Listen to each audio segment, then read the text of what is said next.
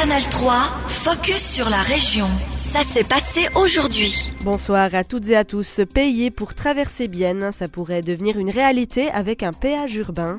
La cité célandaise fait partie des cinq projets pilotes retenus par la Confédération pour mener une étude de faisabilité. Les autorités étudieront désormais en détail les conséquences d'une taxation de la circulation à Bienne.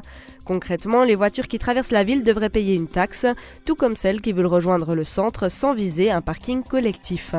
La ville de Bienne avait déposé le dossier en avril dernier suite aux recommandations du groupe de dialogue sur la branche ouest. Retour sur les buts de ce péage urbain avec le maire Eric Fer. On veut avoir un centre-ville plus attrayant pour tout le monde, plus de place pour des activités euh, socioculturelles mais aussi pour des activités commerciales.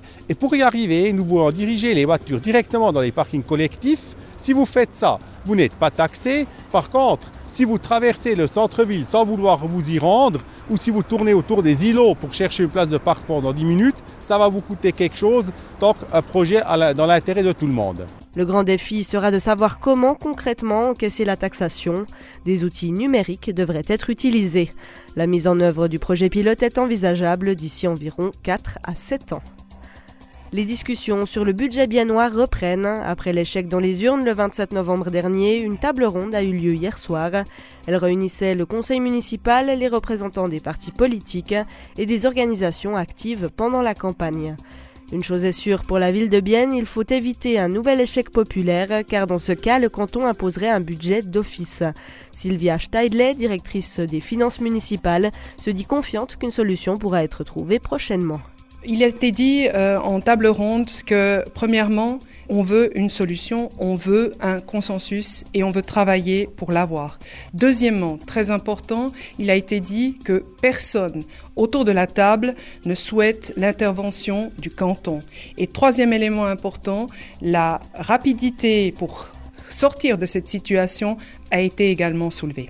Le conseil municipal va maintenant définir les éléments clés d'une nouvelle version du budget qui prend en compte les besoins d'économie. Elle sera soumise au conseil de ville puis au peuple au printemps prochain. La ville de Bienne et une association s'opposent à l'agrandissement de la carrière de Safnern. Le problème, les nombreux camions traversant tous les jours le quartier de Mâche et du Geisried, créant des situations dangereuses et des nuisances sonores. Sébastien Boya, fondateur de la Guilde de quartier.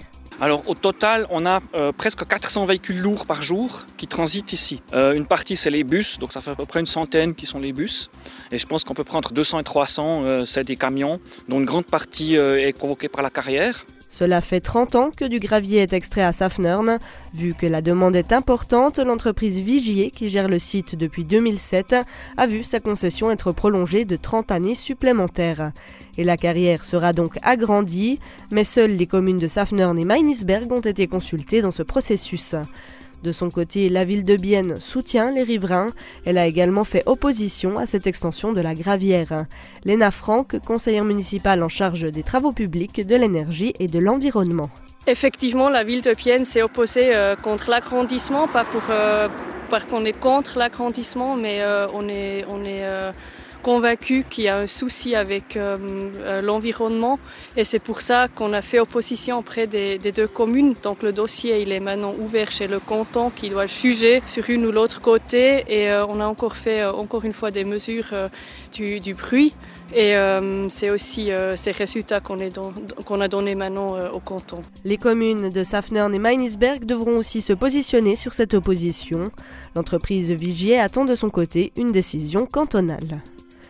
Les petits commerces se remettent à peine du Covid et dès janvier prochain, en plus d'éventuelles hausses salariales et des coûts des emballages, ils seront touchés par des prix de l'énergie en forte augmentation.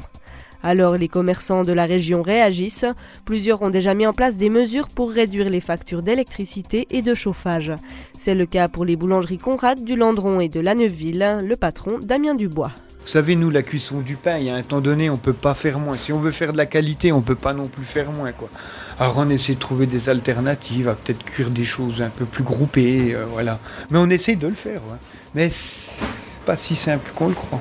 Est-ce qu'on nous donne aussi les bonnes informations? Est-ce qu'on nous aide à ça? Non, c'est à nous de nous débrouiller tout seul. Le patron des boulangeries Conrad apprécierait de recevoir les recommandations d'un conseiller en énergie, par exemple. Du côté de la boucherie Junot à la Neuville, le patron Cédric Junot a déjà réfléchi au problème. Alors c'est clair que tout le monde doit jouer le jeu. Nous on a déjà beaucoup fait au préalable. Donc là on travaille beaucoup, on essaye de faire des cuissons la nuit. Ça, on le faisait déjà avant, parce que il y a une économie euh, financière derrière. Donc, ça, on, dès qu'on peut, on le fait déjà la nuit. On a mis des détecteurs au sous-sol pour que ça atteigne automatique. On livrait déjà en vélo électrique aussi pour les petites courses. Maintenant, on va essayer de le faire plus. Pour des commerces énergivores comme les boucheries et les boulangeries, la consommation d'électricité peut être difficile à réduire. Les étapes de conservation ou de cuisson ne peuvent pas être modifiées car la qualité et l'hygiène des produits en dépendent. Le HC rend hommage aux joueurs de la saison 1982-83. Les derniers Biennois à avoir décroché le titre de champion suisse seront à l'honneur demain soir lors de la rencontre face à Lugano. Vous pourrez notamment rencontrer de nombreux joueurs de l'époque avant la partie au Spielbach. Retour aujourd'hui sur ce titre de 1983, un titre décroché alors que les finances étaient à sec et que l'équipe avait frôlé la catastrophe la saison précédente. On en parle avec une légende du club, le gardien Olivier Hanken. Le mythique numéro 30 du HCBN répond aux questions d'Estelle Hermann. C'est vrai que c'était une surprise parce que l'année d'avant, on a failli, ben, on a failli tomber. Cette année-là, ben, par chance, c'est pas nous, c'est Berne qui sont tombés. Et puis ça nous arrangeait bien. Et puis l'année d'après, ben voilà, on a parti sur une saison où tout a un peu joué pour nous, malgré un début de saison difficile. La suite a bien terminé. Et puis euh, voilà, c'était une surprise, une demi-surprise, on va dire. Et quels sont vos meilleurs souvenirs de cette saison? Le titre en lui-même, c'est déjà toujours un, beau souvenir, la, remise de la coupe et tout. On a des souvenirs, des fois les plus beaux, c'est pas toujours les meilleurs, mais voilà, cette année-là, on devait avoir perdu, je crois, 13 à 1, je crois, une fois à Rosa, et puis sur le moment, c'était pas un bon souvenir, maintenant, on en rigole, et puis on, on se dit tiens ben voilà même en ayant des problèmes en début de saison on arrive à faire quelque chose de bien pour la suite. C'était Olivier Anken, gardien emblématique du HC Bienne. Retrouvez son interview complète sur notre site ajour.ch. Canal 3, focus sur la région. Aussi disponible en podcast sur Spotify et Apple Podcast.